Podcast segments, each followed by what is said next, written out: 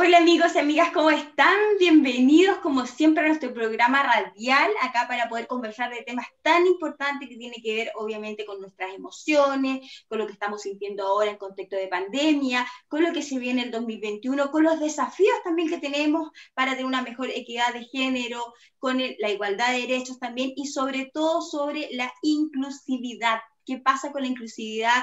Eh, ¿Qué significa esto? Y también eh, cuál es la responsabilidad social de las empresas e instituciones, por ende, qué, qué, qué poder existe desde el escenario de lo inclusivo cuando uno ocupa un cargo, ¿cierto? Y, incitando, ¿cierto? Y motivando a que podamos tener una igualdad en todo sentido. Así que por eso les quiero contar que tengo acá a dos ilustres invitados maravillosos, que tengo eh, la oportunidad de haber compartido anteriormente en otra entrevista con Luis Felipe, quien está presente, y hoy día tiene una gran invitada amiga también, Bernardita Fernández, que inmediatamente les quiero contar que ella estudió trabajo social, cuenta con un diplomado en psicología positiva y otro diplomado en mindfulness relacional, ambos de la Universidad Adolfo Ibáñez. Además, se certificó en mindfulness para el balance emociones. ¿Sí? Y en estos momentos está cursando un diplomado de alimentación consciente, ¿ya? Y directora y creadora de Amaca, Calidad de Vida, una consultora que está dedicada a generar experiencias memorables y únicas para que las personas puedan lograr cierto, eh, vivenciar la calidad de vida por medio de acciones que promueven un pensamiento positivo. Y por otro lado, estamos acá presentes con Luis Felipe Pérez, él es de Ecuador, está acá radicado en Chile, ya él es psicólogo con una maestría en neuropsicología clínica y una maestría en curso de gerencia social en Flaxo, Chile socio fundador de Gestión Social Inclusiva, dedicada a la gestión de la diversidad, cultura e inclusión. Ya después nos van a compartir sus redes sociales para que podamos saber también en lo que, está, eh, lo que están, qué están haciendo y podamos seguirlos. Así que bueno, un honor tenerlos ambos acá presentes. Y la pregunta va directamente, cuéntenos ustedes, ¿cierto? desde su experiencia y conocimiento, ¿qué significa ser inclusivo eh, hoy en día desde el ámbito em, empresarial institucional? Bueno, buenos días con todos. Eh, buenos días. Hola Pierín, hola Bernardita, qué gusto vernos. Hemos trabajado en conjunto y bueno, ha sido una linda experiencia. Quiero decirles, quiero hablar al respecto, puesto que es mi temática, más que nada todo lo que es la inclusión. Para evidenciar la inclusión tenemos que asociar con el trabajo, si no, no, no hay inclusión tal, ¿cierto? Eh, para esto tenemos que ver y darnos cuenta que el mundo venía hacia una revolución digital, ¿cierto? La OIT, la Organización Internacional del Trabajo, hablaba ya de, 800, eh, de 80 millones de puestos de trabajo que se iban a perder y de 160 trabajos que de 160 millones de trabajos que iban a ganar con la revolución digital. Pero esto se pensaba que iba a demorar unos cuatro o cinco años más o menos hasta que se haga este match. Sin embargo, la pandemia, ¿cierto? Que nos aboca tanto a nivel nacional como mundial, nos tiene con la revolución encima. Sí, se dio. Y para esto necesitamos tener que las competencias digitales, tanto todos los actores de la diversidad y otros eh, sujetos que son, eh, que están que se tienen que tomar en cuenta en la parte laboral es la inclusión de la diversidad y es necesario que sepamos cuáles son los actores de la diversidad. Los actores de la diversidad somos todos. ¿Y cómo estamos divididos? Personas migrantes. Importante considerar a la persona migrante porque es una persona que ha sido, que tiene una doble función, ¿cierto? Que está aportando al país donde está el país de destino, ¿cierto? Y que también manda recursos o remesas al país de origen. Entonces tiene una doble función al cual debemos considerarlo, respetarlo y no solamente tenerlo posiblemente, y se está legislando en ese sentido, como el sueldo básico, sino en función a sus competencias, ¿cierto? A su capacidad y a su preparación. Tenemos género. Eh, actualmente la constitución, por cierto, eh, la constituyente, por cierto, va a ser paritaria, única en el mundo, entonces valiosa. Eh, ¿Qué dice la OIT en ese sentido? Que para una misma función. Por diferencia de género, hay una diferencia del 25 a 30% en Latinoamérica todavía. Entonces hay que seguir trabajando para que haya una equidad real. El grupo LGTBIQ es un grupo que tiene de la diversidad sexual, ¿cierto? Al cual hay que considerarlo, hay que respetarlo. Todos somos parte de esta diversidad, ¿sí? Y actualmente se está legislando en ese sentido, en pro de las personas con, eh, de diversidad sexual con la ley 21.120, ley de identidad de género, ¿sí? Para que puedan ser partícipes laboralmente en función al respeto. Tenemos la, la ley, además de la 20.609 o ley Samudio, en pro de la diversidad. Eh, tenemos otro grupo que es importante, grupo etario, más 60, son personas adulto mayor que ya no necesita, ya no quiere dejar de trabajar porque psicológica, emocional, físicamente se siente competente, es capaz. Y el resultado, un personaje interesante para las empresas porque aporta experiencia, conocimiento, disciplina, dedicación, persistencia. Entonces, es un un sujeto de la diversidad o un actor de la diversidad al cual hay que considerarle y darle el trato que se merece. El otro grupo, de el otro grupo etario son los jóvenes, ¿cierto? Eh, con los jóvenes hay que ser muy tinosos y saber cómo llegar a ellos y para hacerlos como una fuerte fuente de trabajo en el sentido de que, de que ya tienen otras necesidades. Ellos ya no quieren el puesto de ocho horas, ya no quieren el salario eh, convencional, ¿sí? sino ya quieren trabajos más dinámicos, de menos horas, online si es posible, ahora con el teletrabajo todo eso se ha visto que sí es posible, ¿sí? ganar un tiempo y poder viajar el otro tiempo. Perdón, inclusive las empresas ahora están en su oferta laboral proponiendo esta alternativa de, de, eh, de retiro sin salario, pero conservar el puesto. Y otro de los grupos eh, que hemos trabajado mucho, sobre todo gestión social inclusiva, trabajado mucho, que son las personas con discapacidad, ¿cierto? Aquí tenemos la ley 21.015, la cual obliga a las empresas a tener un 1%, ¿sí? La ley 21.275, que obliga a las empresas a tener una persona especializada en estos temas. Eso te digo en cuanto a la diversidad, ¿cierto? Por lo tanto, eh, tenemos que hacer y tenemos que promover que todos estos actores, ¿cierto?, tengan un liderazgo, un liderazgo inclusivo, un liderazgo que los vincule eh, y los articule adecuadamente. Y bueno, en ese sentido, Bernardita nos puede contar un poco más. Eso te digo. Gracias, Luis.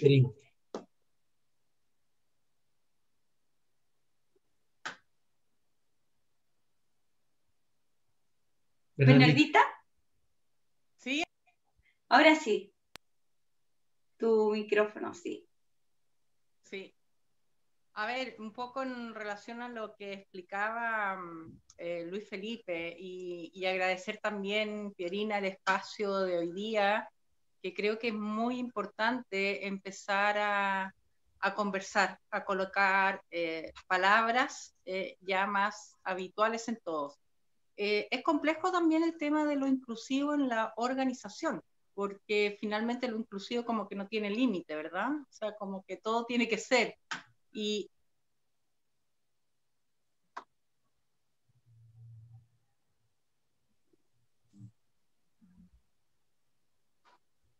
tenemos un poco la, la mente no tan abierta a generar espacios realmente inclusivos. Y lo inclusivo significa que en el fondo tengo que permitir que otros pensamientos, que otras culturas, eh, que otras eh, formas de vivir distintas a la mía también puedan ser reconocidas. Y eso dentro de las organizaciones no es tan simple porque finalmente eh, todos quieren su propio reconocimiento. Entonces ahí ha jugado un rol bastante interesante las áreas justamente que han podido ir integrando eh, este, este, concepto y además dentro de las organizaciones esas áreas se han formalizado, se han institucionalizado. Entonces desde ahí sí ya aparece una, una nueva aplicación dentro de la organización que tiene consistencia, porque no solamente se está hablando de lo inclusivo, sino que dentro de la organización también se, eh, se acciona hacia ese lado. Y uno de los temas importantes acá, justamente, y lo que yo he trabajado y lo que me he ido formando, es en esto de poder gestionar también qué me va pasando a mí y qué le va pasando a mis compañeros de trabajo, incluso a las personas eh, que se van incorporando con, y que em, tienen algo diferente a nosotros, ¿verdad? Y finalmente, para esas personas también nosotros somos diferentes. Entonces también se produce la inclusividad eh, para ambos lados, para quien es de una condición distinta o ha tomado una decisión en la vida de una condición diferente o físicamente ha tenido una condición distinta o migratoriamente, culturalmente, proviene de una cultura diferente y eh, quienes recibimos. Entonces, finalmente, esto del receptor y, y, del otro lado, ambos tenemos que apoyarnos y ser inclusivos para los dos lados. Y lo que ha costado es que justamente quien, quien se siente más empoderado en lo inclusivo no observa que la otra persona también tiene otras cosas diferentes. Entonces ahí hay un tema muy importante que a mí me apasiona, que es el mundo del liderazgo. Y cuando hablamos ya de liderazgo inclusivo, de cómo esta persona que ejerce una posición dentro de la organización y pasa a ser un líder, cual los otros siguen, lo ven como un ejemplo, puede ser también coherente en su accionar. Y en eso hemos trabajado junto a Luis Felipe, de ir pudiendo conectar eh, cómo generar un liderazgo inclusivo y cómo usar este concepto, no solamente por un tema de que la ley me dice que tengo que cumplir con una determinada cuota, sino que desde eh, la, lo que ha pasado ahora, que también en eso la pandemia nos ha reflejado, que la globalización finalmente no tiene fronteras, es una sola.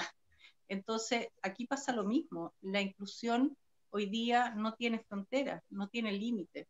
Entonces, es una sola forma de funcionar. Es una forma también eh, de vivir, eh, vivir desde la inclusión. Eso te genera una apertura de mente, eh, nuevos conocimientos, poder relacionarte de otra manera. Y dentro de las organizaciones eso es lo que se está fomentando. No solamente el cumplimiento, como te decía, de la ley, sino que realmente pueda vivirse y sentirse. Y eso es la, lo que yo desarrollo en mi, en mi consultora, que, que lo que podamos traspasar sea a través también de la experiencia. Y cuando tú experimentas algo, lo vivencias, es mucho más fácil que te quede algo adentro a que cuando solamente teóricamente vas a una clase y te pasan y te dicen todas las instrucciones. Entonces es muy importante hoy día a pesar de las dificultades eh, presenciales que tenemos, que estos liderazgos inclusivos también vayan hacia lo que hablábamos con Luis Felipe, al mundo de los mandos medios. Porque cuando uno habla de liderazgo inclusivo, se imagina al CEO, se imagina al gerente general, al directorio, pero resulta que entre medio, en la bajada, hay varios tipos de liderazgo y, y los mandos medios son un grupo de personas que están súper eh, con la camiseta puesta, que eh, son personas que tienen personalidades y características muy de, eh, desde la resiliencia, desde el guerrero, el darle para adelante, pero también tienen que ser reconocidos dentro de la organización. Y una forma de reconocerles es entregarle el rol del liderazgo inclusivo, que ellos también puedan de alguna manera ir formando a, a, quienes tienen a cargo. Entonces, finalmente, uno dice, bueno, es un chorreo que alcanza para todos, no es un chorreo cortito. Eh, eh, lo, ideal es que alcance a todos y todos tengamos conocimiento y comprendamos que lo inclusivo significa una amplitud de mente, un mayor crecimiento, un más desarrollo humano.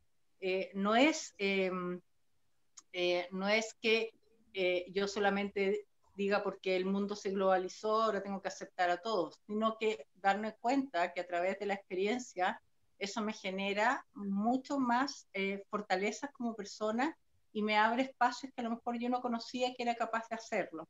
Y eso va generando un sentido y un propósito que me permite llegar mejor y de un, por un camino que me lleva al bienestar, al sentirme bien. Entonces, si nos sentimos bien con lo que estamos haciendo, podemos abordar de una mejor manera eh, todo nuestro ámbito integral que somos como seres humanos.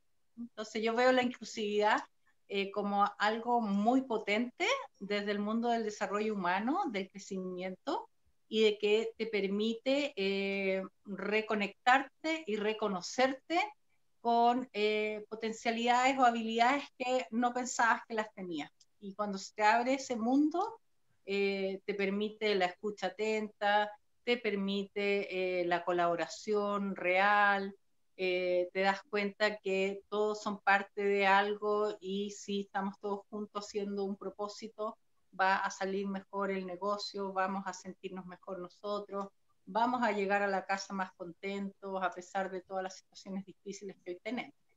Entonces yo creo que que hay mucho que hacer, hay mucho que hacer de todas maneras. Y, y, ahí los quiero invitar también a los dos a que nos puedan contar también cuáles son las claves eh, de un buen, cierto, o exitoso eh, liderazgo inclusivo en las empresas, en los servicios públicos también, ya, eh, para también tomar conciencia y abrir estos espacios que muchas veces se quedan ahí en, en la teoría, eh, porque cuando uno va, por ejemplo, a entrevistar, me ha pasado a directores que tienen máster, doctorado en, pero sin embargo, en el escenario donde están o el, puesto que están ejerciendo no incluyen nada.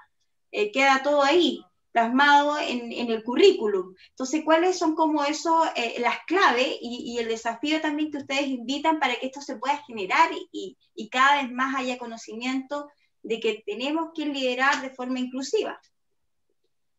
Te quiero comentar en este sentido, te voy a topar un poco de brechas y la brecha nos va a ir dando la respuesta. Las brechas que son comunes a toda la diversidad tenemos la eh, invisibilización, no ver. Entonces la clave eh, ahí sería ver, prepararnos, conocer, saber un poco más, eh, estigmatizar lo que no son capaces, lo que no pueden, ¿cierto? Prepararnos, ¿cierto? Eh, si voy a vincular personas con discapacidad, prepararme con estrategias de relacionamiento. Si voy a, eh, vincular a cualquiera otra de los actores de la diversidad, sea una persona que pertenece a una diversidad sexual del grupo LGTBI, prepararme, saber qué vocabulario voy a usar, saber qué, mm, eh, si debo usar el nombre social, el nombre legal, cómo articular de mejor manera, ¿cierto? Eh, si voy a, eh, a, vincular a una persona, a una mujer, eh, no, no hacer una discriminación de género, generarle las mismas condiciones económicas para un mismo puesto. eso me refiero. Entonces, el rato que visibilizamos y que dejamos de estigmatizar, estamos observando y sale la recomendación. Disminuir la discriminación, claramente, ¿cierto? Y generar, por lo tanto, generar oportunidades. Por eso yo creo importante, y, me ha pasado por experiencia, te digo, cuando nos encontramos con los gerentes de las empresas, lo primero que quieren saber es, primero, a la central de costos que tiene que aplicar todo eso, ¿cierto? Y luego, la normativa.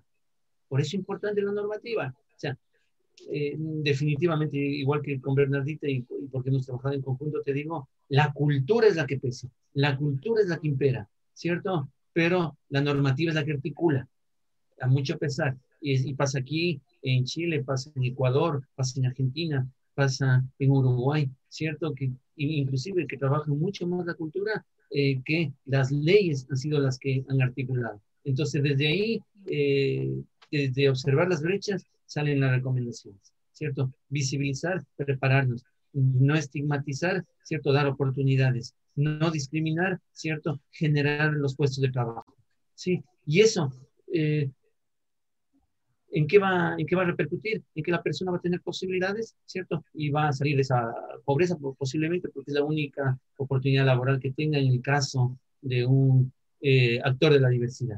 Sigue Bernardita, por favor. Mm.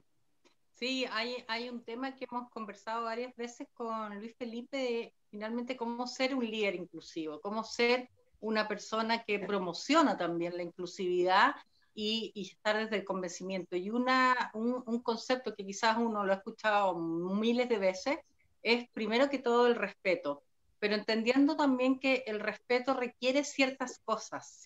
Para que haya respeto debe haber escucha atenta, debe haber aceptación de una opinión diferente o una forma distinta de ver la vida. Eh, el respeto significa también poder conectarse para guiar con amabilidad el cambio que haya que hacer.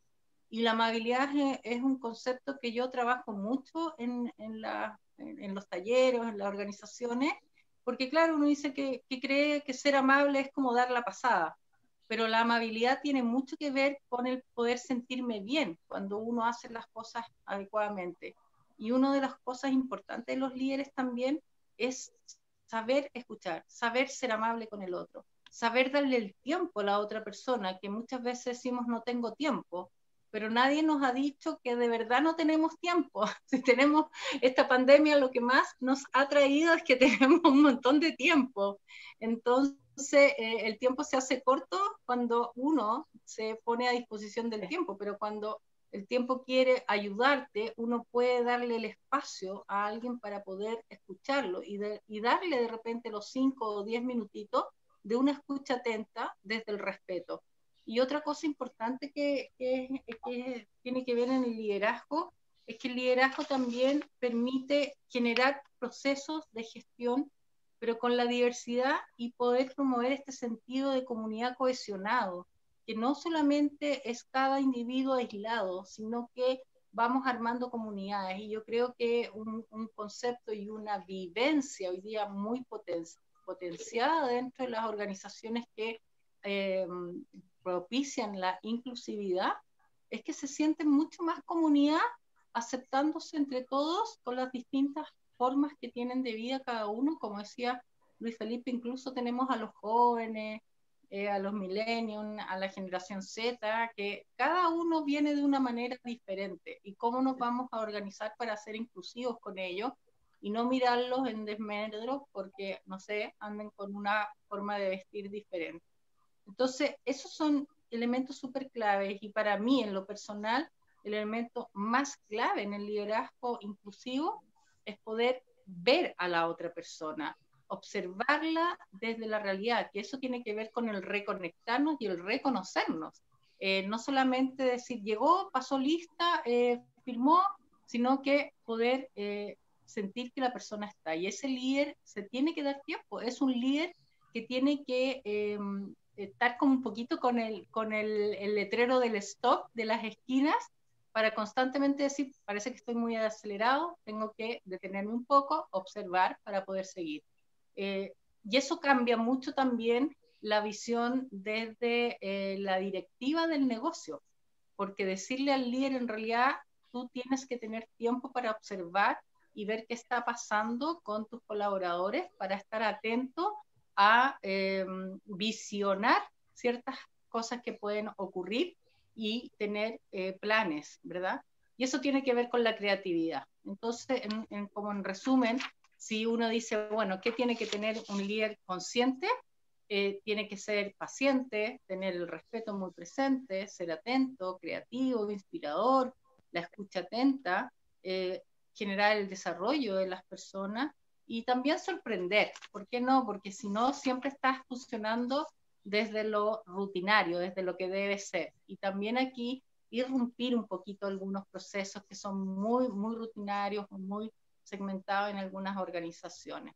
Y eso le va a permitir tener un liderazgo mucho más consciente, que ahí va a enfocarse a, a la tarea que tiene que desarrollar, va a tener mucha más claridad para tomar decisiones y aparece un concepto que se ha traído mucho del mundo oriental, que es poder entender qué le está pasando al otro y que uno es parte del alivio de la cadena del sufrimiento del otro. Entonces, si hay un dolor, si hay una pena, uno es parte del alivio de esa situación que está viviendo la persona, como esa persona es parte del alivio de un dolor o una pena o un sufrimiento de uno. Entonces, se produce ese concepto que hablamos de la compasión. Y eso es muy bonito, los líderes compasivos y la creatividad, de todas maneras, que hay que saber salir rápido, hay que tener flexibilidad, eh, hay que incorporar la, la, opinión a veces de la mayoría o quizás de todos en algún lado. Y, eso diría yo que, que son los elementos claves para poder generar un liderazgo inclusivo. Perfecto. Nos quedan cinco minutos y les quiero hacer una pregunta. Si estuviera presente en este momento un empresario, una persona que esté liderando un alto cargo, ¿cierto? Eh, ¿Qué le dirían ustedes para que puedan eh, empezar a generar este cambio o esta conciencia o potenciar también las estrategias que han ido trabajando durante este tiempo, sobre todo en contexto de pandemia? Así que ahí eh, no, no, no, es tanto el tiempo, pero en, en, de lo más conciso posible, Luis Felipe y Bernardita, que que así como me han dicho ustedes cuáles son las claves, le digan a este empresario, ¿cierto? O a este líder em, que está en un cargo importante y que, que a veces también no, pueden tener todas las redes de apoyo o todo el equipo, sin embargo, si yo no lo internalizo, jamás voy a generar el cambio. Bueno, en ese sentido, te podría decir, si está aquí un gerente, una gerenta, ¿cierto? Eh, que promueva un plan de formación, sí, definitivamente. Un plan de formación no es el taller, la charla eh, de hoy y de mañana y de pasado mañana o de la semana de la discapacidad, no, sino de la semana de la buena amistad, no. Es un plan de formación de liderazgo inclusivo, sí, tanto con los grupos medios como con los mandos medios, perdón, como con los mandos altos. Lo que nos estaba explicando Bernardita a cabalidad, ¿cierto? Es todo lo que se necesita, porque necesitamos primero eh, descargar nosotros con toda la situación que tenemos, en el caso de mandos medios, con la presión de arriba, con mantener a los equipos de trabajo abajo, ¿cierto? En los centros de, distribución, donde se presenta gente que tiene COVID, eh, por ende discriminada posiblemente, eh, muertes que han tenido sus familiares, ¿cierto? Eh, que tiene que continuar la operación, que tiene que seguir, que tiene que seguir la logística, ¿cierto? Entonces, yo creo que por ahí va, ¿sí? Y para finalmente invitarles, sí, queríamos invitarles a un levantamiento de toda esta información, sí, a través de, de, un, de una contención social y emocional a los colaboradores, ¿cierto? Eh, al final yo les voy a decir propiamente en qué va a consistir, pero yo me iría básicamente por ahí, ¿sí? Esa recomendación les daría propiamente. Fernando. Sí, y mira, desde, esta, desde esa mirada, Pierina, eh, yo creo que algo importante, por ejemplo, eh, es dentro de la organización y lo difícil que ha sido todo este tiempo, especialmente que los mandos medios han tenido que asumir un rol más social y más de contención, eh, también incorporar elementos claves que hablábamos también con Luis Felipe, que, que son incluso como la risa, el humor, el, en los casinos a lo mejor la incorporación de la música, a lo mejor hay que analizar que la música no sea una música de como sala de espera, sino que a lo mejor una música que te genere un poquito más de bienestar y felicidad. Eh, sabemos desde la neurociencia y la neuroplasticidad todos los elementos externos que ayudan al cerebro a activar las endorfinas y que las endorfinas trabajan con las hormonas del bienestar. Entonces, hay elementos súper importantes y necesarios que hoy día en este plan de formación que hablaba eh, Luis Felipe, que esa es la invitación y el desafío a generar en las organizaciones para estos mandos medios, que pueden contar también con elementos eh, muy simples, con bajo costo, pero que los pueden generar entre los equipos de trabajo. Y una de las cosas importantes es hoy día poder escuchar la narrativa y el relato que tiene cada uno de los colaboradores. Aquí hay vivencias, como decía yo, y con lo que trabajo, que vivo desde el well-being experiencial, del bienestar experiencial, experiencial, es, tenemos libros para escribir desde la narrativa en cada organización y en cada equipo de trabajo. Entonces también hay mucho aprendizaje, ha habido mucho descubrimiento de las habilidades y potencialidades que traemos y cómo podemos ponerla a disposición de los demás. Y una frase que yo siempre dejo en las organizaciones desde eh, trabajar el bienestar para estar bien, para sentirnos bien y hacer el bien, eh, que es lo que más nos cuesta, pero tenemos que partir con nosotros mismos. Si no hacemos contención hacia cada uno de nosotros, eh, podemos tener mucha resiliencia, pero en algún minuto nos va a, estallar algo y a lo mejor no tenemos los elementos necesarios que como a, amigarnos con este estrés, ¿verdad? Que no es decirle al estrés, patearlo y echarlo, sino que cómo convivo con el estrés que tengo, pero cómo también me voy dando cuenta que el estrés va siendo crónico y cuando es crónico ya voy eh, pasando a otro nivel. Entonces, atención en eso del cuerpo, de qué está pasando, harta escucha, harta contención social y emocional. Y para eso estamos dispuestos, estamos acá con Luis Felipe para apoyar. Las redes, ¿cuáles son? 30 segundos. Bien. Eh, bueno, mi, mi, empresa se llama Amaca, sin H y con K, Amaca Calidad de Vida. En Facebook la puedes encontrar como Amaca Calidad de Vida, en LinkedIn como Bernardita Fernández, en Instagram como Amaca CDB de Calidad de Vida, guion bajo. Y, y, bueno, googlearnos, googlearnos como Bernardita Fernández, Maca Calidad de Vida y Luis Felipe también con gestión social, ahí tiene sus redes también que las puede compartir. ¿Cuáles son Luis Felipe? Bueno, te comento en Instagram, gestión social inclusiva, es un medio importante ahora, ¿cierto? En LinkedIn, Luis Felipe Pérez, eh, y en la página web de gestionsocialinclusiva.org. Finalmente, quiero, quiero invitarles a que se contacten a través de nuestras redes sociales a participar en un levantamiento situacional de lo que está pasando con los mandos medios en la contención social y emocional de los colaboradores a cargo. Esta es una encuesta online que le estamos haciendo para tener una eh, línea eh, de partida, ¿cierto? Y saber lo que está pasando con cada uno de ustedes y poder llegar y ofertarles lo que mejor se acerque o se apegue a la necesidad. Eso es, Pierín. Perfecto, muchas gracias. Nosotros nos vamos ahora despidiendo. Gracias por tener el honor de compartir hoy día con ustedes en este mes de diciembre y éxito en todo, por supuesto. Ya saben que cuentan con nuestra casa de radial, de medio de comunicación, para poder eh, poner estos temas tan importantes en pauta. Y nosotros nos vamos a una pausa comercial ya de música y ya regresamos con más invitados. Chao. Hola amigos y amigas, ¿cómo están? Como siempre, bienvenidos a nuestro programa radial acá en la Radio Hoy de Santiago de Chile, que además abarca a varias partes, tenemos conectados, ¿cierto?, en todas partes de Chile y del mundo. Afortunadamente, tras esta situación de la pandemia, vemos que algo positivo ha pasado, que estamos todos interconectados.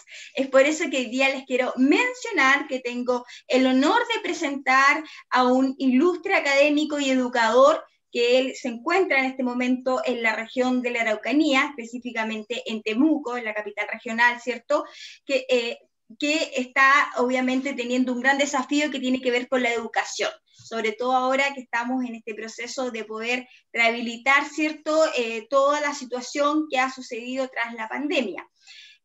Les quiero presentar a Héctor Franklin Vera Vega, director del Instituto Superior de Comercio Tiburcio Saavedra, Alarcón, o más corto INSUCO, o digamos de alguna otra forma esa es su abreviación. Eh, él es, em, bueno, eh, profesor, inspector general y ahora director de la formación inicial aquí eh, en la Universidad de la Frontera y lleva más de 30 años, em, con más de 5 años de estudio desde la totalidad que ha llegado la institución. O sea, él ha formado parte también, ¿cierto?, desde el inicio del colegio prácticamente como estudiante y ya ir paso a paso logrando distintos desafíos que hoy en día se encuentra como director y además haciendo un gran... Em, vínculo con instituciones académicas como tan reconocidas como la Universidad de la Frontera, que lo sabemos que lidera una de las mejores universidades del país destacada por sus estudiantes en distintas facultades. Así que bueno, eh, don Héctor, le doy la bienvenida a usted por estar aquí presente y la idea es conversar, ¿cierto?, en torno al, a cómo usted ha enfrentado, ¿cierto?, en representación de la institución, em, este gran desafío y esta pandemia desde el, desde el liceo, desde los estudiantes, esta, esta situación que también no ha sido fácil. Muchas gracias, Pierin. Gracias por la invitación. Eh, realmente, ¿cierto? Es un agrado poder conversar con usted. Así que muy agradecido la invitación y bueno, vamos a, conversar algo, ¿cierto? brevemente, lo que es educación y cómo esta pandemia nos ha, llevado, ¿cierto?, a, a, tener nuevos desafíos, ¿cierto? Hemos tenido, ha sido muy desafiante el tema de la educación a distancia, sobre todo cuando en nuestro país, sobre todo en las zonas semirurales y rurales, no tenemos la conectividad, o los estudiantes no tienen la conectividad para poder estar en línea como deberíamos eh, estar todos. Y efectivamente, como tú lo dices, yo tengo el orgullo de haber sido estudiante de este mismo instituto, de este mismo liceo.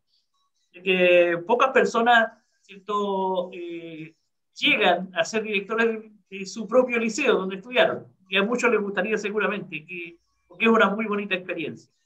yo tuve la, la, gran oportunidad, ¿cierto?, de haber estudiado en este liceo, luego, obviamente, empecé a trabajar también como profesor en el liceo. Eh, me seguí después perfeccionando en la Universidad de la Frontera, como tú decías, y eh, llegué a la dirección al final. Aquí estamos en esto y nos encontramos con este gran desafío de lo que significa esta pandemia. Pero antes de eso, o sea, tuvimos algo más. O sea, esto viene viene, esto vino como un combo, vino una cosa muchísimo más grande. Tuvimos todo lo que es la, la, el, el, gran estallido social de fines de año, que de alguna manera también, o de gran manera, mejor dicho, afectó a, toda, a todo nuestro sistema educacional chileno, desde los más pequeños hasta los universitarios. Entonces eh, se vio afectado muchísimo. Y ya veníamos con una baja en ese sentido. Y luego eh, llegamos a marzo con la idea ¿cierto? de retroalimentar, la idea ¿cierto? De, de, poner al día ese fin de año 2019. Y nos encontramos con esta pandemia, como tú bien lo decías, en un tema complicado. Y ahí, eh, bueno, como director también, Héctor, eh, mencionarle eh, que hay un proceso ahora que se viene y que también hay una ansiedad, hay por, ambas partes, por los estudiantes que no saben cómo se va a, digamos, a cursar este 2021, sabemos que todos vamos a tener que convivir sí o sí con el, con el COVID-19, con la pandemia, con la crisis que estamos viviendo, y por otro lado, ustedes como académicos, como profesores, ¿cierto? como director, también se viene un desafío que tiene que ver con el tema de las matrículas de los estudiantes. Hace poco eh, se, está viendo en el, Senado, ¿cierto? Salió hace un día la noticia de que eh, todos los niños y niñas que tengan deudas en un establecimiento educacional, eh, público o privado, tienen el derecho de seguir estudiando, ya en contexto de, de esta situación de pandemia. Entonces, ahí le quiero preguntar cómo ustedes también están generando estas estrategias. Eh, ¿Hay una, una, inquietud, una tranquilidad o también eh, hay una, una demanda o una presión de que desde el Ministerio de Educación, no lo sé, o, desde otros organismos donde ustedes tienen que cumplir una meta de estudiantes que se tengan que matricular, para, para ver esas dos caras también, porque es así como ustedes le exigen aceptar a niños y niñas, ¿cierto? Que a pesar de que puedan tener un, una deuda historial, eh, eh, también a ustedes le exigen a que tengan cierto ranking o cierto grupo de, estudiantes en el colegio, o eh, el liceo en este caso. Efectivamente, así, así es. eso ocurre, ¿cierto?, los colegios particulares o colegios particulares subvencionados. Afortunadamente, en el caso de nosotros, que somos, somos educación pública, ¿cierto? somos un liceo nosotros municipal, un liceo técnico profesional municipal. Entonces, pero sí tenemos eh, igual dificultades con la matrícula, igual que todos los demás. Hace, desde hace un par de años, a esta fecha, eh, se inauguró, se inició ¿cierto? un proceso de admisión de matrícula para todos los estudiantes a nivel país donde lo, lo hacen en forma ¿cierto?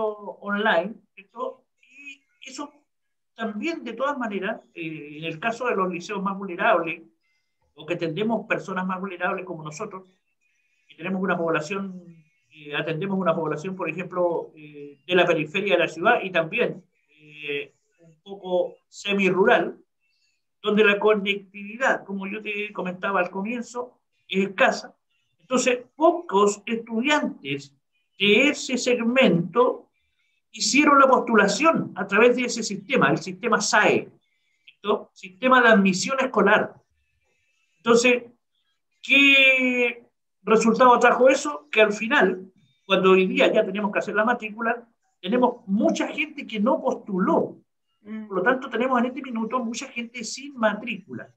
Por lo tanto, nosotros también hacemos un llamado a todas esas personas que en este momento están sin matrícula.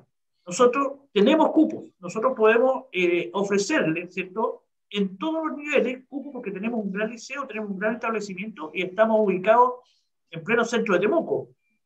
Estamos ubicados aquí a los pies del Cerro Ñirol, una ubicación privilegiada, un entorno privilegiado y también, ¿cierto? El edificio y todo lo que es la infraestructura que nosotros tenemos aparte de que tenemos, yo creo, los mejores laboratorios. eh, de informática. Entonces, tenemos cupos y, sabemos esto, porque también el Ministerio de Educación lo ha informado, que hay un porcentaje altísimo de estudiantes que no postularon. Papás, por ejemplo, que no saben cómo hacerlo. Papás que no tenían la conectividad necesaria para poder hacer ese proceso de, admisión. Y ahora, nosotros, eh, en estos días, a partir de hoy, justamente, tenemos abierto y vamos a tener especial atención, ya sea en forma presencial o en forma ¿cierto? Eh, telefónica. Eh, ahí es muy importante lo que usted dice, porque claramente en este proceso hay, hay personas que seguramente no estaban informadas, o que trataron de conectarse por internet, no les, no les, digamos, les falló la conexión, ¿cierto? Entonces, son factores importantes porque hay que mencionar que hay que tener también una, un, un, un, aprendizaje para poder hacer estos procesos, porque no es fácil, estamos todos innovando, todos estamos eh, tratando de, de, hacerlo lo mejor posible desde lo virtual, desde casa. Entonces, ¿cuál sería em, el desafío que tienen ustedes para poder convocar a las personas que quieran matricularse y contarnos también, eh, usted como director, cuáles son lo, digamos, las virtudes, los beneficios, lo que potencia a este liceo, que a su establecimiento, Tiburcio Saavedra, ¿cierto? Que en comparación con otros, porque acá hay también son estudiantes que vienen muchas veces de, tienen un 46% alrededor, ¿cierto?, de etnia mapuche, que hay que mencionarlo. Por otro lado, son, eh, son familias también que no vienen de un sector ABC1, ABC2, sino que son personas, familias que, de, de esforzadas, que prometen, ¿cierto?, a su hijo o hija para que tenga una mejor educación y pueda continuar ciertos sus estudios, ya que salen desde, eh, salen eh, especializados en algo técnico. En usted me puede mencionar cuáles son las especialidades, pero lo que, lo que quiero mencionar con esto es que detrás de esto hay un gran esfuerzo de la familia. Entonces, si ese, ese gran eh, factor de no poder conectarse bien les puede jugar totalmente en contra a ustedes y a las personas que quieren que sus estudios, sus hijos estudien en un buen establecimiento educacional como el de ustedes, pero por presión, porque no hubo una buena conexión, qué sé yo, toman lo que viene. Así es, Pierre. Tú bien lo dices. atendemos ¿cierto? a esa población vulnerable, estudiante. ¿Y qué estrategia tenemos nosotros? Bueno, estamos utilizando todas las redes para llamar, todas las redes, ¿cierto? Eh, para poder llamar a estos estudiantes. Y queremos solucionarles el problema. Acá tenemos personal especializado que los va a atender ¿cierto? y los va a guiar para que ellos puedan hacer su postulación. Y es más, nosotros siempre eh, tenemos a disposición o, o, ponemos a disposición nuestras instalaciones porque si el chico quiere postular a otra o la niña quiere postular a otro colegio, también nosotros lo asesoramos. Pero le ofrecemos nuestro proyecto educativo. Nosotros somos un liceo técnico profesional tenemos cuatro especialidades, ¿cierto? que las cuatro especialidades están validadas incluso por la Universidad de la Frontera, que la, Universidad de la Frontera tiene ¿cierto? un área que está muy preocupada de lo que es la educación técnico-profesional.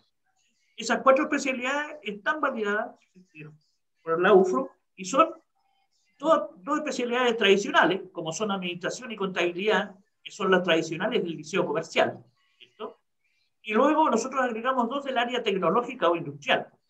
Nosotros ahí tenemos especialidades que son también de futuro. Por ejemplo, conectividad y redes, ¿cierto? es una especialidad de futuro, donde los chicos pueden hacer muchísimas cosas y donde hay un enorme, pero enorme potencial en términos, de, eh, en términos laborales. Luego tenemos eh, también otra especialidad que es reconocida, obviamente, hoy día a nivel mundial, sobre todo en los tiempos que estamos viviendo, que se llama programación. Y ahí la computación, ¿cierto? Es hoy día algo que, bueno, tú eh, me llamaste, estamos hablando, ¿cierto? Por un medio que antes era algo, todas estas entrevistas, conversaciones las tenían que ser de forma personal. Y ahora lo, hacemos de forma virtual. y, estamos utilizando todo eso, llamando a estas personas, pero nosotros vamos más allá todavía. Nosotros incluso tenemos algunas comisiones ¿cierto? que vamos a los sectores donde viven estos estudiantes y los asesoramos incluso en su eh, domicilio. Ahora, importante decir eso, porque así como ustedes eh, han estado en este proceso y como tienen, digamos, la, mm, el espacio desde la informática, están súper bien preparados en comparación con nuestros establecimientos educacionales, porque su especialidad también es esa. Eh, ¿Cómo han logrado tener esta comunicación efectiva, dinámica entre estudiantes, alumnos y, pro, o sea, estudiantes, profesores? ¿cierto? ¿Cómo han podido desarrollar eso también para que eh, la, porque ayer, eh, bueno, salió un estudio que decía en el diario El Mostrador que las personas que están en el teletrabajo sienten que han trabajado más de lo que tienen que trabajar en el día, es decir, más de 24 horas, ¿ya? Entonces, ¿eso qué hace? Genera más cansancio, más estrés, etcétera. Entonces, ¿cómo ustedes también han podido nivelar esa carga académica en donde además tienen que compartir archivos, subir y compartirlos con los estudiantes y versus los estudiantes también tienen que entregar las tareas a tiempo? ¿Qué estrategia han generado ustedes para que esto no sea tan tedioso? Eh, tal como tú lo decías, esto fue eh, bastante complejo desde un inicio, ¿cierto? Poder compatibilizar los horarios de los profesores versus los horarios ¿cierto? de la familia, de los estudiantes, donde, por ejemplo, a veces hay dos o tres estudiantes en una casa y a veces tienen un teléfono o tienen un computador. Entonces, eh, los estudiantes bien sabemos, y los apoderados también, que ellos tienen sus propias normas, sus propios, se rigen por sus propios horarios. Por lo tanto, eh, recuerdo que comenzamos eh, los profesores tratando de hacer clases con horarios normales, por ejemplo, en la mañana. Y en la mañana los estudiantes estaban todos durmiendo. Así de simple. Entonces, eh, fue muy complicado poder compatibilizar los horarios de los profesores eh, para la jornada de la tarde versus el horario de trabajo que ellos tienen que tener.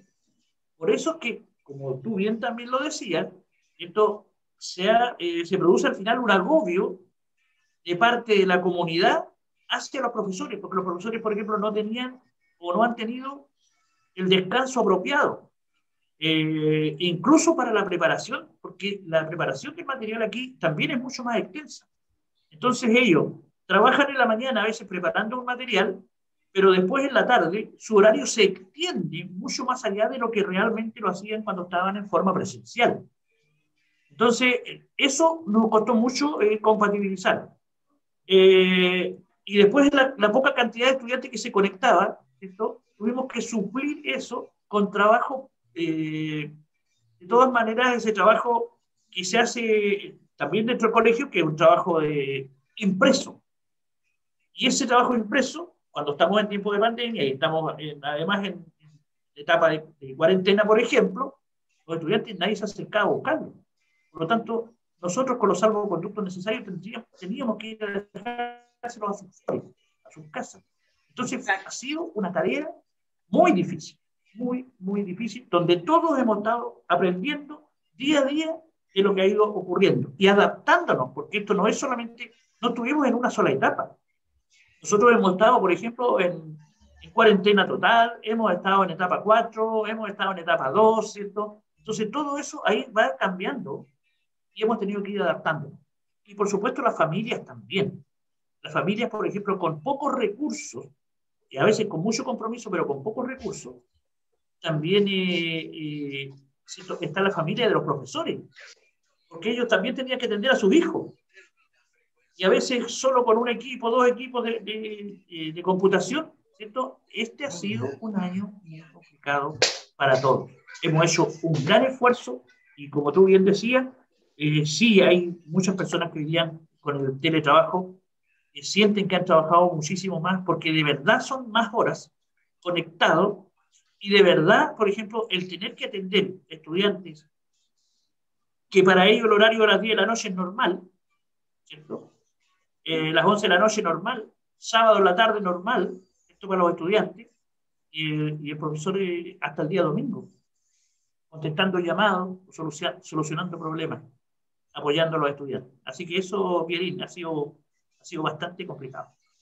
tenemos que. Es. Sí, director, y bueno, claramente es un, un escenario que es bastante complejo. La, la, región de la Araucanía y Temuco ha estado en, en, bastante retroceso con el tema de la, del COVID. ¿ah? Bueno, nosotros estamos en fase 2 y también es, es muy triste volver a, a, retroceder a las fases porque uno ya se acostumbra a tener un poco de libertad.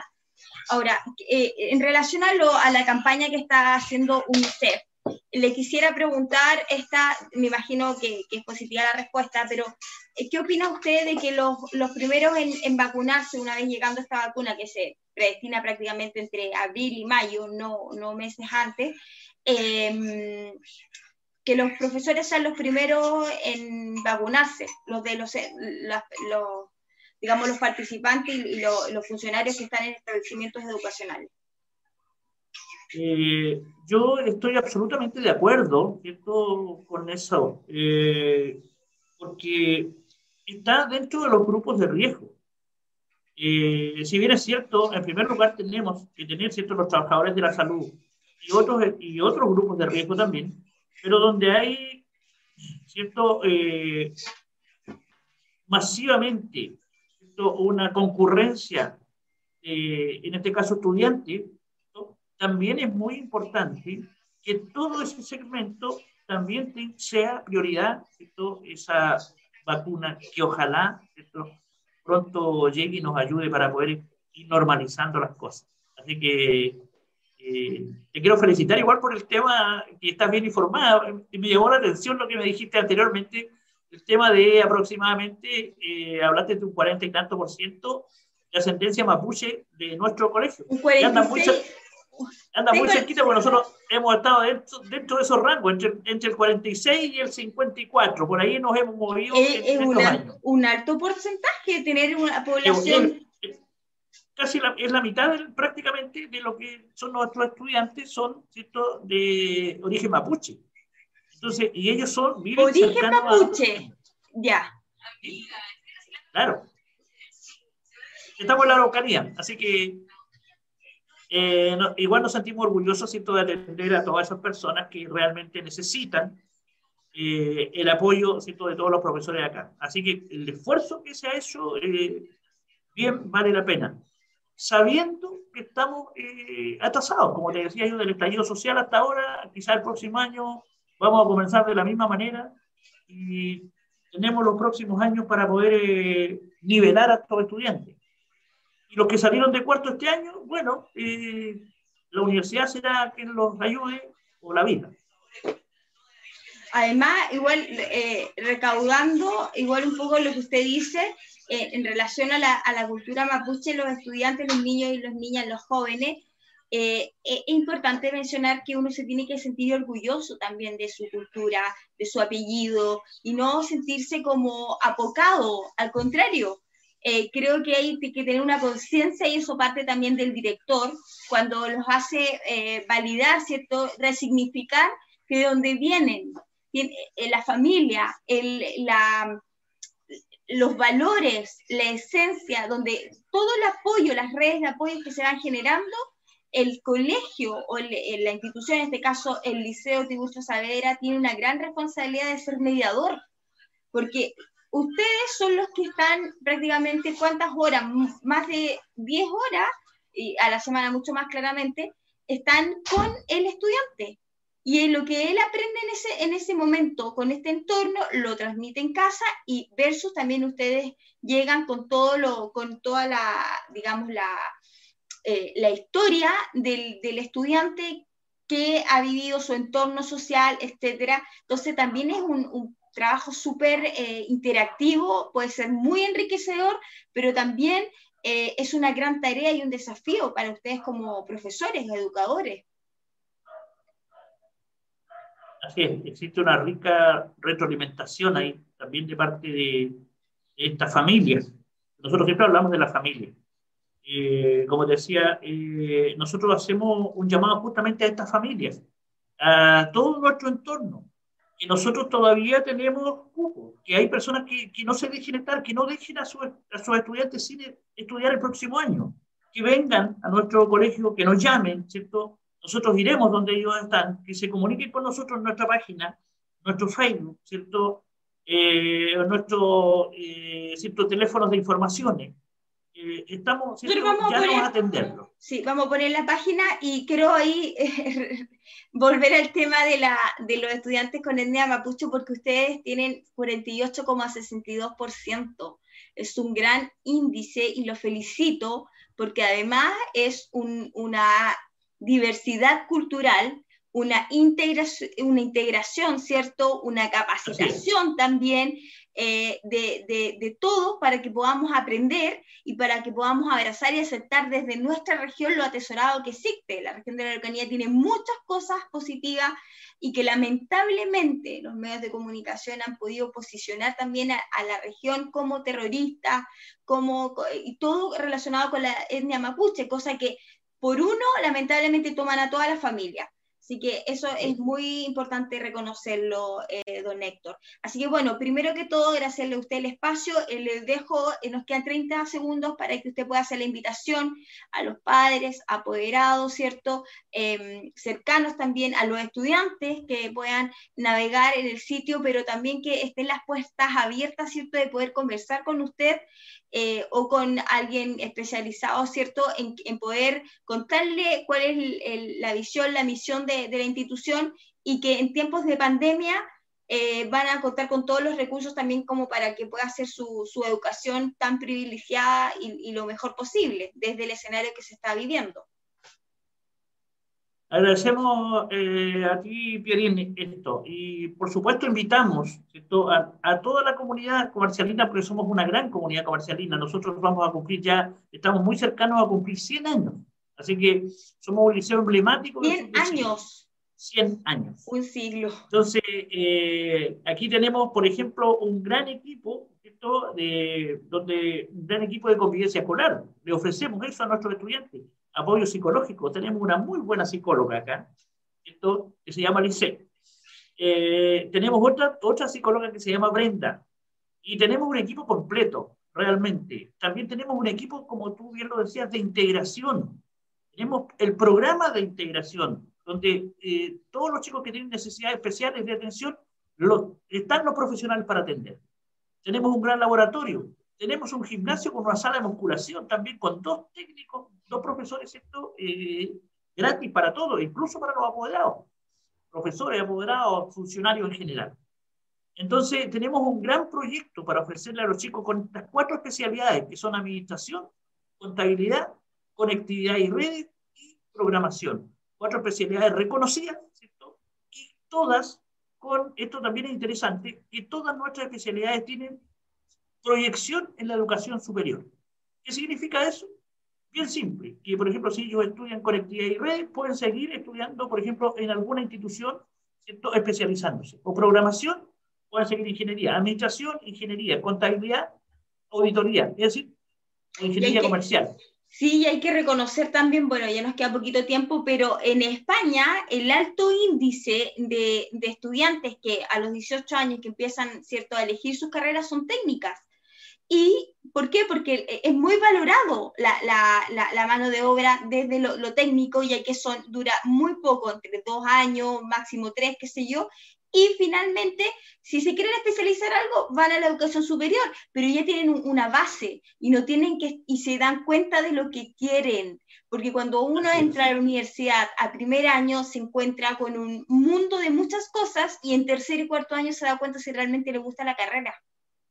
Y muchas veces uno no quiere retroceder, ay, que no me gusta, ¿por qué? Porque ya invirtió cuatro años y porque también está el compromiso familiar y también hay un compromiso económico. Entonces, cuando uno ya sabe y, sabe primer y segundo año en, en, la institución como en el Liceo de Tiburcio Saavedra, que yo sé y me consta que es uno de los más emblemáticos y ya tiene prácticamente va para los 100 años, eh, uno se da cuenta claramente cuando el estudiante también además tiene el vínculo con la práctica que es después cuando termina, ¿cierto? Tiene que hacer su práctica, y, ahí se genera nuevamente una conexión con este medio profesional y para ver si me gusta o no. Entonces ahí yo creo que es una gran también eh, misión del estudiante ser activo, ser también colaborador y por otro lado los padres y también obviamente la escuela, y, eh, como usted lo, recién lo menciona, que es eh, el apoyo, las redes de apoyo Eh, y, la contención emocional también, sobre todo ahora que los jóvenes han tenido que pasar tantas cosas, vuelos de familia, al borde de la repetición, algunos que son casos exclusivos que uno tiene que analizar, también tiene que analizar. Entonces, todos esos factores hacen diferenciador a un establecimiento educacional. Así que los felicito también por la gran misión y, todo el éxito también para que puedan lograr también eh, tener el grupo de estudiantes que les genere también una, tranquilidad y poder seguir con las enseñanzas que tienen como, como establecimiento educacional emblemático. 100 años de, trayectoria. Muchas gracias, muchas gracias, Pierre. Y sabes que solamente un alcance pequeño tiene, en Chile necesitamos más técnicos. Los, universitarios ya tenemos muchos, muchos, muchas personas, ¿cierto? Eh, necesitamos más técnicos que, sin embargo, después, como tú decías, pueden seguir estudiando igual, si les gusta la carrera o pueden cambiarse, no sé. Pero eso es muy importante. Los invito a nuestro nuevo proyecto educativo, ¿cierto? Tenemos también un gran equipo joven de profesores, ¿cierto? Muy entusiasmados y con muchas ganas de ofrecerle eh, ayuda a, los estudiantes. Así que un gusto, Pierre. Igualmente, bueno, mencionarles a todos, ¿cierto? Que recién acabamos de estar conversando eh, con nuestro director del Liceo Tiburcio Saavedra y lo más importante, eh, aprovecho que, decirle, ustedes tienen un, un inicio eh, y final, digamos, de, de periodo de matrículas para que la gente también esté atento y los estudiantes que quieran postular. Sí, eh, en este momento estamos matriculando presencialmente. Ya. Eh, y esto es hasta, hasta la próxima semana. Ya poquito. O sea, este, estos días que quedan de esta semana y la próxima semana. Después hay una pausa, ¿cierto? Después viene el tema de la PTU, que se llama ahora, ¿cierto? La prueba de transición universitaria. Y ahí se, se ocupan los liceos. Por lo tanto, hay una pausa de la primera semana. La segunda semana de enero nosotros a través de nuestra oficina de la Dirección de Educación Municipal, que está al frente del colegio de nosotros, también pueden venir a matricularse ahí o contactarnos a través de los teléfonos. Perfecto. Muchas gracias. Eh, acabamos de estar conversando con Héctor Franklin Vera Vega, director del Instituto Superior de Comercio Tiburcio Saavedra, Alarcón, o más conocido como INSUCO, TCA de Temuco, y agradecerle una vez más, y ya cuenta con nuestra casa acá también radial, para poder ir conociendo también en los proyectos e iniciativas que tienen. Nosotros nos vamos a una pausa y ya regresamos con más invitados, que vamos a hablar de grandes temas acá en la radio. Gracias, Pierre. Gracias a usted. Hola amigos y amigas, ¿cómo están? Bienvenidos como siempre conversar acá en la radio hoy cada mañana para poder tener temas que tienen que ver con la contingencia y por supuesto con todo lo que nos convoca desde lo emocional, psicológico y práctico. Así que bueno, como ustedes saben, nosotros hemos estado todos obligados a trabajar desde casa ya eh, afortunadamente una medida que hemos podido tomar conciencia y aprender a administrar nuestros tiempos y nos estamos refiriendo claramente que tiene que ver con el teletrabajo. Así que, bueno, hace poco salió en el diario La Tercera que en Chile el 47% de los trabajadores siente que a raíz de esta nueva metodología, la jornada laboral ha sido mucho más intensa y extensa durante los meses de pandemia. Y es por eso que eh, hay formas y estrategias para que esto sea mucho más inteligente, menos tedioso, y acá nosotros nos encontramos con, y, otra, y otras cosas que también son muy, factores muy principales principales, que por, por, supuesto nos encontramos acá con un experto que es Sebastián Morales, Product Manager de Sharpstein, ¿ya? que es una empresa que tiene que ver con eh, trabajar con, desde el teletrabajo. Eh, ahí, bueno, ahí para eso estamos contigo, Sebastián, para que nos puedas contar y, qué significa esto del teletrabajo ahora, porque cada vez más es distinta la modalidad también de poder vincularnos nosotros con nuestros eh, clientes, con nuestras instituciones. Hola Pierín, bueno, un gusto estar acá, primero que todo. Eh, sí, como, como dices, eh, mucho, mucha gente hoy día salió al teletrabajo o tuvo que venir a trabajar a nuestras casas. Yo ahora estoy en mi casa, ahora los niños están adentro, están, ¿ya? pero es muy normal. Y, como tú, tú dijiste, eh, la, la, gente o los funcionarios o los colaboradores sintieron que la jornada se extendió más. Nosotros notamos que muchas personas, incluso de nuestro equipo, cuando tuvimos que irnos a cuarentena, sintieron que esta mm, jornada se extendió porque ya no contaba con los mismos recursos que tenía cuando estaba en la oficina. ¿Qué recursos uno podría decir? no sé, eh, están muy acostumbrados todos los funcionarios de tomar el teléfono, llamar a un anexo, a un colega que está en otro piso o que está en otra sucursal y tener una respuesta inmediata. Hoy día con el teletrabajo, cuando se, nos vimos obligados a, llevar el, trabajo a las casas, estas herramientas no existían. Y no es solamente de, comunicación, hay otras herramientas que también hacen que la jornada se pueda volver más tediosa o más larga. El tema, por ejemplo, nosotros vimos muchas eh, empresas como de arquitectura que necesitan eh, colaborar entre distintos participantes del, proceso, eh, archivos o componentes que son muy pesados, muy pesados, es decir, archivos que pueden pesar 100 megas, 1 giga o, más, ¿ya? Y claro, con la, tecnología que hoy día estamos, que, o que la tecnología que incorporaron las empresas rápidamente, no, no daba abasto. Entonces, claro, un, un, proceso que en la oficina te demoraba un minuto, en tu casa te podía demorar media hora o más. ¿ya? Claro, y te tenía con el, el sentimiento o la sensación de, de, estar al pendiente de lo que estaba pasando, porque, claro, empezabas a descargar un archivo y empezabas a mirar, y no ocupaba ese tiempo en otra cosa. Entonces, claro, se, se pudo ver que la, la jornada eh, se extendió porque no tenía ya la herramienta, entre otras cosas. Y, y, y, claro, una de las cosas que también nosotros notamos y era cómo nosotros, o cómo las personas, los funcionarios, eh, administramos nuestro tiempo. ¿Ya? Y claro, cuando no lo administramos de, de la forma que tenemos acostumbrada, que es tener un horario de entrada, un horario para un break, para almorzar, después para y después para salir, eh, es muy distinto tomar ese horario en la, en la casa. Realmente hay uno toma los horarios mucho más flexibles. Pero tú, ¿cuál es como el, el, lado positivo del teletrabajo? Porque igual la gente dice, no, es que ahora he estado más con mi familia, he compartido más, vivido más los procesos de mi hijo, qué sé yo. Pero sin embargo también eh, suele ser, eh, porque el que no tiene la cultura ni la disciplina de, de, tener tu espacio de trabajo y no involucrarte en los otros espacios, es difícil, porque para eso existen cierto la oficina. Sin embargo, eh, ¿cuál es el lado positivo y cuál es el lado que nosotros deberíamos seguir trabajando, ¿cierto? Eh, potenciando para que esto no sea tan angustioso, no sea frustrante, como tú decías, como en el caso de, claro, de las oficinas de arquitectura que trabajan todo en común, son todos colaboradores de un mismo proyecto.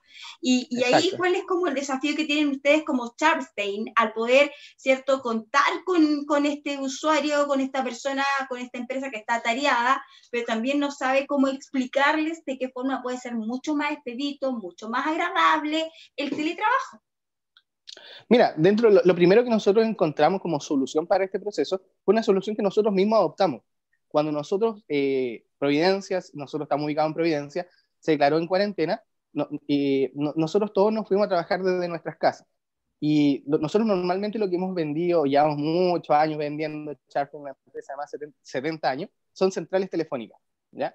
Y para nosotros era muy importante que nuestros clientes pudiesen comunicarse con nosotros de, eh, sin perder ninguna llamada, por decirlo de alguna forma. Entonces, lo primero que nosotros detectamos, o lo primero que hicimos internamente, fue que nuestros funcionarios todos se llevaron un anexo a su casa, cosa que todas las personas que están trabajando hoy día en Charter pueden tomar el anexo y es como si estuvieran en la oficina.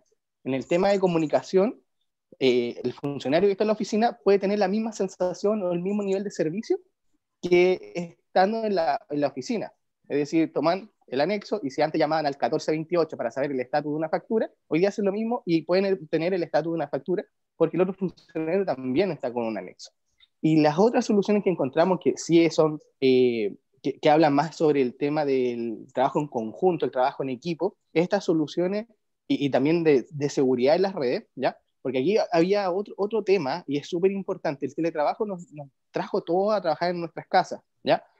Pero también eh, tenemos que tener en cuenta que hoy día, trabajando desde nuestras casas, estamos abriendo, se puede decir como portales, ¿ya? O túneles de acceso a las redes corporativas, a la red de la empresa, ¿ya? Y si la red de tu casa puede ser una red común, no es segura, estamos generando vulnerabilidades de seguridad en la, en la red de la compañía, ¿ya? Esto puede ser muy importante, sobre todo en entidades bancarias, financieras o de educación, ¿ya?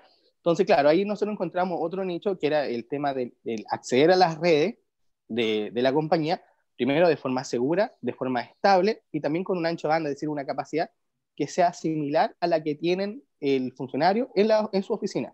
¿Por qué? Porque hoy día lo que se hizo cuando salimos todos en pandemia, o lo que se hace actualmente, o se hacía antes, cuando uno tenía como empresa eh, vendedores o, gerentes que querían trabajar de su casa o por, por, su labor tenían que trabajar en un service center, generaban VPN.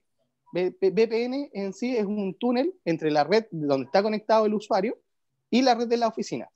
Pero estas redes tenían una, tenían una característica que por lo general eran para poquitos usuarios, 5 o 10 usuarios, entonces el ancho de banda que tenía eso, e, e, ese, esa conexión, era muy pequeño. Pero era suficiente para esos funcionarios, porque realmente un vendedor que está en terreno, ¿qué quiere entrar al, sistema de facturación, entrar al sistema de bodegaje, saber cómo está un despacho? Pero hoy día, claro, cuando tiene a todos los funcionarios tratando de entrar a la, a la oficina, se genera este cuello botella, donde, claro, tiene a la gente de facturación, tiene a la gente de bodega, y por otro lado tiene a los funcionarios que eh, generan altas cargas de datos, ya sea en estas personas, como te decía, que comparten archivos de alto, muy pesados, que trabajan en base de datos, y ahí es donde nosotros encontramos una solución que fue esta red, o esta solución de oficina inteligente, donde nosotros lo que buscamos es que el usuario tenga la misma performance estando en su casa que estando en la oficina. Y ahí es donde nosotros lo hemos ayudado y hemos encontrado que ha sido muy útil, sobre todo cuando pasamos de, de, de empresas que se tuvieron que ir por la cuarentena y empezaron a trabajar con VPN y que tuvieron muchos problemas porque la persona de facturación no podía facturar, porque la gente de bodega no podía saber el estatus de esto. ¿Y para qué, para qué hablar de, de, las personas que comparten archivos pesados y que están trabajando todo el día sobre esos archivos? Que para mí, para nosotros, fueron las empresas de arquitectura y las empresas de desarrollo. Y por ejemplo, ahí, eh, Sebastián, ¿cómo funciona también? Eh, eh por, te doy este ejemplo, si categorizamos oficinas de arquitectura, de industria alimentaria, de educación, de turismo, etcétera. ¿Es la misma forma, la misma técnica, metodología que se, se va, digamos, eh, trabajando desde el teletrabajo? ¿O hay, digamos, cierto, ciertas estrategias que ustedes dicen, ah, ya, mira, desde esta forma vamos a trabajar con arquitectura, con educación, que educación es, distinto, está trabajando con los cursos, con los estudiantes, ¿cierto? Eh, es más dinámico, interactivo, virtualmente, e, es mi percepción, ahí tú me puedes corregir si, si es así o no. No, claro, naturalmente toda la, la área de negocio tienen distintas performances o distintas necesidades, ¿ya? Hay áreas de negocio que lo que necesitan es respuestas rápidas, eh, eh, sobre todo, no sé, eh, cuando generan consultas base a base de datos. Por ejemplo, hoy día tenemos data center que en vez de tener a toda la gente confinada en un edificio, tienen a todas las personas en, sus, en sus casas. Entonces, normalmente lo que necesita esa persona que está atendiendo el teléfono es, es hacer consulta de, de, la información que le está entregando el cliente. Entonces, el dato es muy chico, pero la consulta tiene que ser contestada muy rápido que es distinto que, a, por ejemplo, educación, donde tal vez lo que nosotros compartimos eh, internamente antes que salga hacia los alumnos, eh, las PPT, las pautas de evaluación, donde pueden hacer archivos más pesados, más multimedia, pero la respuesta tal vez no debiese o no, no necesariamente tiene que ser inmediata. ¿Me entiendes? Entonces, claro, cada situación se tiene que abordar distinto.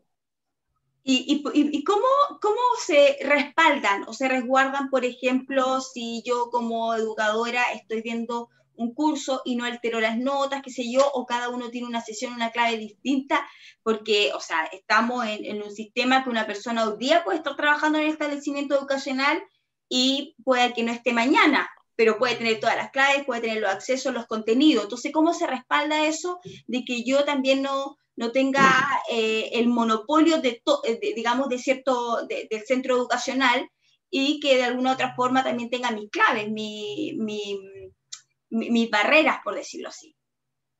Mira, eso es súper importante. El tema de seguridad es algo que nosotros nos vamos muy en serio y ahí tratamos, eh, a pesar de que en, ciertos niveles de implementación nosotros somos los que manejamos todas las claves, contraseñas y todo, todas las funciones de la, de la red, en algún momento nosotros entregamos todas estas claves a quien va, va, va a quedarse administrando esto y le entregamos recomendaciones de qué debiese hacer. Que primero, la primera recomendación nuestra es cambie todas nuestras claves. y, claro, y, después de cómo, cómo administrar este, este, tema, cómo administrar las claves, credenciales, quiénes pueden acceder a las redes, ¿ya? Y cómo se categoriza eso. Nosotros tenemos soluciones súper interesantes, donde, por ejemplo, el tema de la telefonía, donde nosotros podemos dejarle un teléfono a un funcionario y ese funcionario puede hacer el, el uso del teléfono llamando Santiago, local o a todo el mundo. Entonces ahí nosotros le podemos dar a aconsejar o dejar ya implementado o aconsejar a quien va a administrar esta red de la compañía. Decirle, oye, en, en, en este caso, por ejemplo, eh, a los operadores es, ideal dejarles solamente llamadas nacionales. A los gerentes generales es, ideal dejarle el teléfono abierto, porque tú no vas a querer al gerente general llamándote a las 3 de la mañana un día sábado o un día domingo, para que, porque no puede llamar a cualquier parte del mundo. En cambio, en el otro funcionario es muy probable que no lo requiera por su trabajo. Entonces, claro, nosotros en el tema de seguridad entregamos toda esta eh, lineamientos que, que, son para que eh, la operación de esta red o la operación de esta solución sea lo más llevadera posible. Mira, y Sebastián, volviendo un poquito a esto de que los chilenos tienen la percepción de que están trabajando mucho más, ¿cierto? Las jornadas son más pesadas, etcétera. Claramente, eh, ¿cuáles son como las sugerencias que tú haces y las observaciones también desde tu propia experiencia? Porque todos estamos haciendo teletrabajo. Em, eh, ¿Dónde hacer tu trabajo? ¿Dónde trabajar? Porque eh, si bien, si vas a trabajar cerca de la cocina, uno se va a levantar y se va a tomar un café a cada rato y va a picotear todo el día entonces, eh, también uno tiene que tener un espacio físico en donde no, no te genere ciertos distractores, pero también uno tiene que tener un, lugar donde no haya tanto ruido, eh, nada, no, no, exponer a tu equipo de, de trabajo, de, digamos, la parte técnica, computaciones, micrófonos, etc. Entonces, computadores, digo. Entonces, ¿cuál es mm. como el, la sugerencia, por decirlo así, el consejo que tú les das a las personas que están con el teletrabajo y todavía no han logrado tener su espacio? Su oficina, porque una cosa es lo virtual, claramente, pero estamos en un lugar físico. Mira, yo creo que la, primera o, el gran consejo que uno le puede dar de, de, persona que está haciendo teletrabajo a otra persona que está haciendo teletrabajo es eh, organizarse, organizarse en los tiempos, más que nada. ¿ya? Eh, es muy para mí fue muy importante el tema de organizar a qué hora me levantaba, a qué hora empezaba a trabajar, a qué hora me daba un, tiempo eh, para, para mí o para la familia, y, lo otro, eh, eh, organizar metas durante el día, de, qué quieres lograr y para dentro de este horario. Y obviamente metas que sean acorde al horario que tú estás entregándole eh, para el día, ¿ya? Es decir, no pensar que esta meta te va a llevar hasta las 11, 12 de la noche, sino que pensar una meta que vaya a poder cumplir a las 6 de la tarde o hasta el horario que tú quieres destinar para el teletrabajo, ¿ya? Y lo otro, claro, ya eh, tener hoy, ojalá un espacio que te permita concentrarte, ¿ya? Eh, o encontrar los medios de concentrarte, ¿ya? Eh, un amigo me decía que se compró unos audífonos porque en su casa había mucho ruido porque tenía a su señora haciendo clases, a su hijo tomando clases, entonces no encontraba. Y se compró unos audífonos especiales que bloqueaban el ruido del exterior mientras escuchaba música. Entonces lo encontré bastante interesante. Es, es otra forma de encontrar un espacio donde no te distraes con lo que está pasando en tu entorno. ¿ya? Y por otro lado, también, y, lo hemos conversado bastante con la empresa que hemos hecho implementación, el tema de fisiológicamente, ya esto ya es como del cuerpo, eh, cómo están los funcionarios eh, llevando el teletrabajo. Porque teníamos funcionarios que nos comentaban y decían, eh, yo trabajo casi todo el día sentado en mi cama. ¿Ya? O trabajo todo el día sentado en el sillón o trabajo todo, eh, un rato en la cocina, después me voy al, ah, a, la, a, la, terraza. Por ejemplo, ahora yo estoy en mi terraza. Entonces, en parte, en algún momento dijimos, oye, al parecer fuese lo más sano es la persona que se mueve durante el día y lo más insano es la persona que se estanca o queda quieto en una, en una posición todo el día. Primero que en una posición no, no, no ergonométrica, ¿ya? como pudiese ser una silla de oficina, sino que ya en una posición mucho más complicada. Entonces, claro, eso sería como otro, otro tips eh, para evitar una, una, lesión a futuro. Eso es importante, claro, porque uno cuando trabaja eh, también tiene que tener una forma con tu columna, de sentar, etc. Entonces, claro, viene toda la tensión, los dolores, hay gente que tiene otras enfermedades como fibromialgia, eh, estrés, entonces ya claramente se va agudizando ese, ese cuadro. Eh, y ahí, Sebastián, para ya ir finalizando, eh, bueno, cuéntame a dónde se deben conectar con ustedes también para, para, tener estas soluciones inteligentes, esta asesoría. Esta, esta forma también de ver el teletrabajo no como algo espantoso, sino que es el nuevo método de la, esta era digital en donde todos ya tenemos, forma parte de nuestro ADN, claramente. Eh, sobre todo ahora que tenemos que aprender a convivir con el virus. Bueno, primero de todo, sí, como tú dices, el teletrabajo nos va a acompañar y es muy probable que sea una solución que quede eh, establecida para todos. ¿ya? hemos notado muchos beneficios, beneficios para las personas, beneficios para las empresas. ¿ya? También en los colegios hemos notado, y nosotros ya sabemos que muchos colegios el próximo año van a tener clases o sistema híbrido, donde van a quedar eh, tres días en clase, dos días en teletrabajo o teleclases, ¿ya? Entonces es algo que nos va a acompañar y es muy bueno que no, nos siga acompañando porque al final nos ayuda a nosotros a acostumbrarnos a que existen otras modalidades de trabajo. ¿Y dónde nos pueden encontrar? Primero está nuestra página web www.sharpstein.cl, ¿ya? Y ante cualquier consulta pueden eh, eh, eh, enviar un correo a ventas.sharpstein.cl o hola.sharpstein.cl. Ahí nuestro equipo comercial va, de asesorías técnicas no, lo va a acompañar, nos va a asesorar en todo lo que pueda requerir el cliente, ya sea en el teletrabajo, es, bueno, y te cuento un poco nuestras soluciones. Nuestras soluciones van desde el teletrabajo hasta soluciones de seguridad y, y, redes. ¿ya? Es decir, tenemos un pool de soluciones bien completo. Nosotros vamos a estar dispuestos a ayudar a todas las personas que se contacten con nosotros. Sí, y Chapter es chileno, es, tiene una, es un apellido alemán.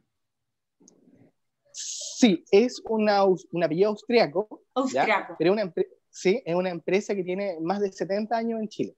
Mira. ¿ya? Y, y, somos representantes de marcas de categoría mundial, entre ellas NEC, Amano, eh, iPhone. iPhone es una marca de citófonos, es muy probable que si tienes un citófono en tu, eh, eh, cerca, sea de la marca iPhone, somos representantes de ellos hace más de 50 años. representamos a HP Aruba, a HP como tal también. Es decir, somos una empresa con mucha, muchos años en el mercado, con mucha trayectoria, y algo que nos destaca es nuestra relación con los clientes, que por lo general es de muy largo plazo. ¿ya?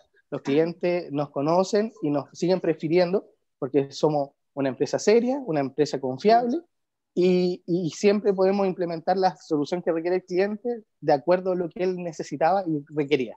Claro. Perfecto. Bueno, agradecida, ¿cierto? Desde acá, desde el medio, Sebastián, por compartir, ¿cierto? Tu conocimiento, tu orientación también de cómo poder sobrellevar de la mejor forma el teletrabajo y que no se convierta en un enemigo, sino en un amigo. Para sí, así que verlo. Sí, para que podamos generar ¿cierto? nuestras tareas y también transmitirle a los niños y niñas ¿cierto? que están en casa, a las familias, que el, eh, que el teletrabajo es una forma de, de poder generar tu, tu eh, eh, digamos, el, las tareas que uno tiene que desarrollar en el día, pero como tú dices, con metas y con horarios que mm. sean totalmente saludables. No sacamos nada, quedarnos todos los días hasta las 2 de la mañana, que sabemos que eso no, no está bien. A largo plazo nos va a cobrar